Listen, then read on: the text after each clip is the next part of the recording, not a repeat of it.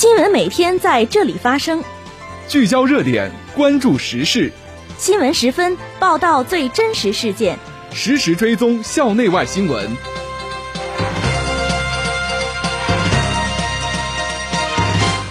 听众朋友，下午好，欢迎收听今天的新闻十分。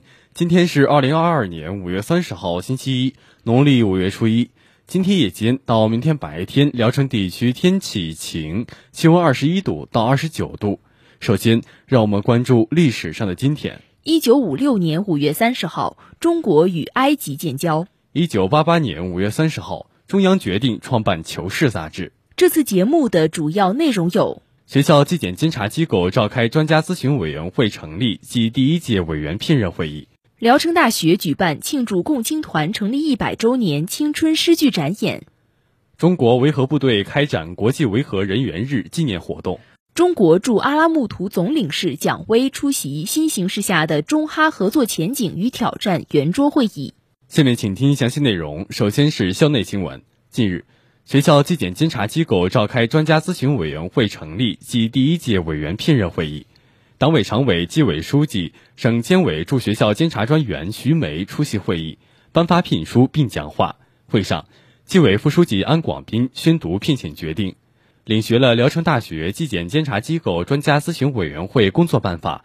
聊城市纪委监委案件审理室主任范树奎和学校政治与公共管理学院教授秦正维代表第一届专家咨询委员会委员做了发言。徐梅在讲话中谈了三点意见。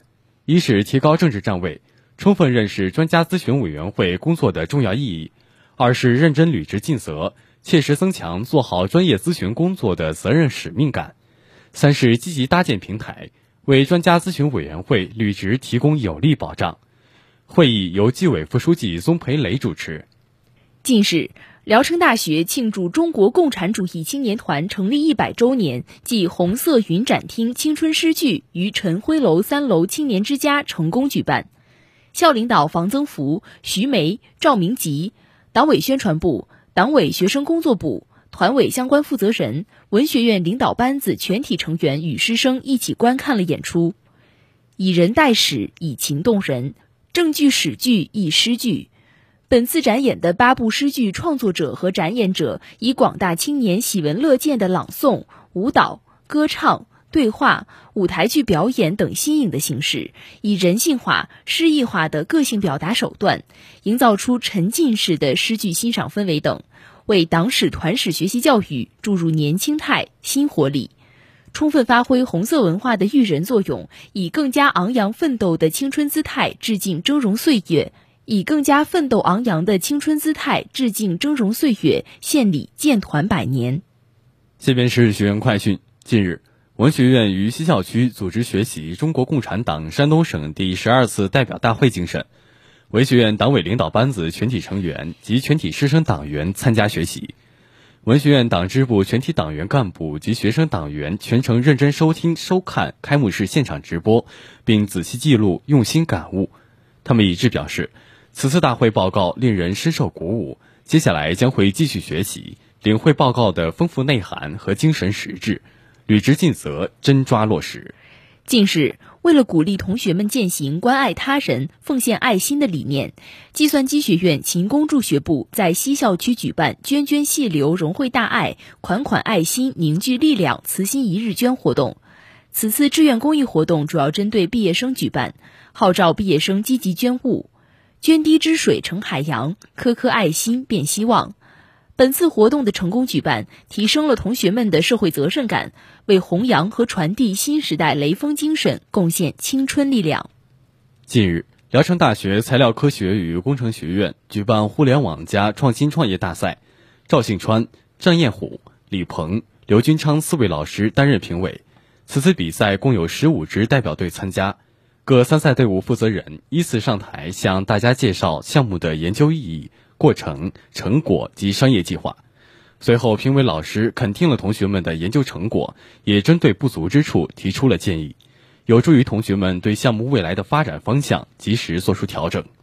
接下来是国内国际新闻。五月三十号，据国家市场监管总局网站消息。中小学、幼儿园安全防范要求近日经市场监管总局批准发布，将于二零二二年六月一号起正式实施。这是二零一二年原中小学、幼儿园安全技术防范系统要求发布后首次修订。新要求的发布与实施。弥补了2012版中小学、幼儿园安全技术防范系统要求人力防范和实体防范方面要求偏低、系统技术指标与新技术应用不匹配、不协调等问题，对于进一步完善校园安全防范工作规范体系具有重要意义。下一步，市场监管总局将采取多项措施，积极开展要求的宣传贯彻活动。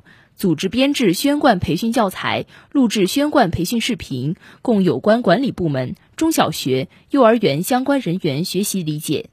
五月二十九号是第二十个国际维和人员日，中国维和官兵们在维和一线开展不同形式的纪念活动。在马里，维和工兵分队整齐列队，深切缅怀牺牲烈士；在南苏丹，维和步兵营方队步履铿锵走过检阅台。彰显着我国维和官兵维护世界和平的坚定信心。三十多年来，中国军官已派出官兵近五万人次，赴二十多个国家和地区参加联合国维和行动，有十六名官兵献出宝贵生命。官兵们每一个直面战火的生死瞬间，都是他们日常工作的真实写照。他们为身处动荡中的人们带去温暖和希望。目前。共有两千两百四十名官兵在七个维和任务区和联合国总部执行任务。中国蓝盔成为联合国维护和平的关键力量。五月二十九号，历时两个月的防疫抗疫联合行动“二零二二百城万人健心跑”大型公益活动收官，来自全国一百三十三个城市和地区的超六万跑友报名参加，线下参跑、线上打卡，累计捐步总数超过四十亿步。二零二二百城万人健心跑活动，除了鼓励参与者坚定防疫信心、坚持运动健心，还通过线上线下结合的方式，开展内容丰富、形式多样的心理健康科普活动。联合诸多平台，每周举办一场健康科普云联动直播活动，邀请三十多位的教育、体育、心理方面的专家，通过云端直播的方式，与广大网友一同分享践行、跑步经历与身心健康知识。注册用户数量超过十三万的上善健心，已经成为中国公众心理健康科普和抑郁症防治的重要平台。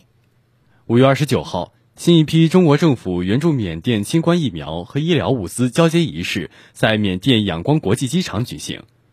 中国驻缅甸大使陈海代表中方向缅甸移交新冠疫苗注射器及两辆移动核酸检测车。陈海在交接仪式上说。新冠疫情发生以来，中缅守望相助，积极开展抗疫合作。中方在多批次向缅甸，包括缅北地区提供疫苗、液氧等大量物资援助基础上，进一步落实中国东盟健康之盾合作倡议，协助缅方实现新冠疫苗灌装合作生产。缅甸卫生部长戴凯文表示，中国已向缅甸捐赠了大量新冠疫苗以及注射器、药品、移动实验室、救护车。移动核酸检测车等物资，相信通过缅中友好合作，能够有效控制新冠疫情，推动两国卫生和经济社会均衡发展。五月二十九号，中国驻阿拉木图总领馆与新丝绸之路基金会、今日丝路报联合举办新形势下的中哈合作前景与挑战圆桌会议。总领事蒋威、哈东干人联合会主席安胡塞、知名学者苏尔丹诺夫、媒体及企业界代表约六十人参会。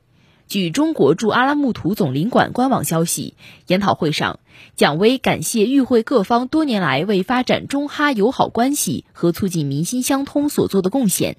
他表示，中哈是搬不走的好邻居和永久全面的战略伙伴。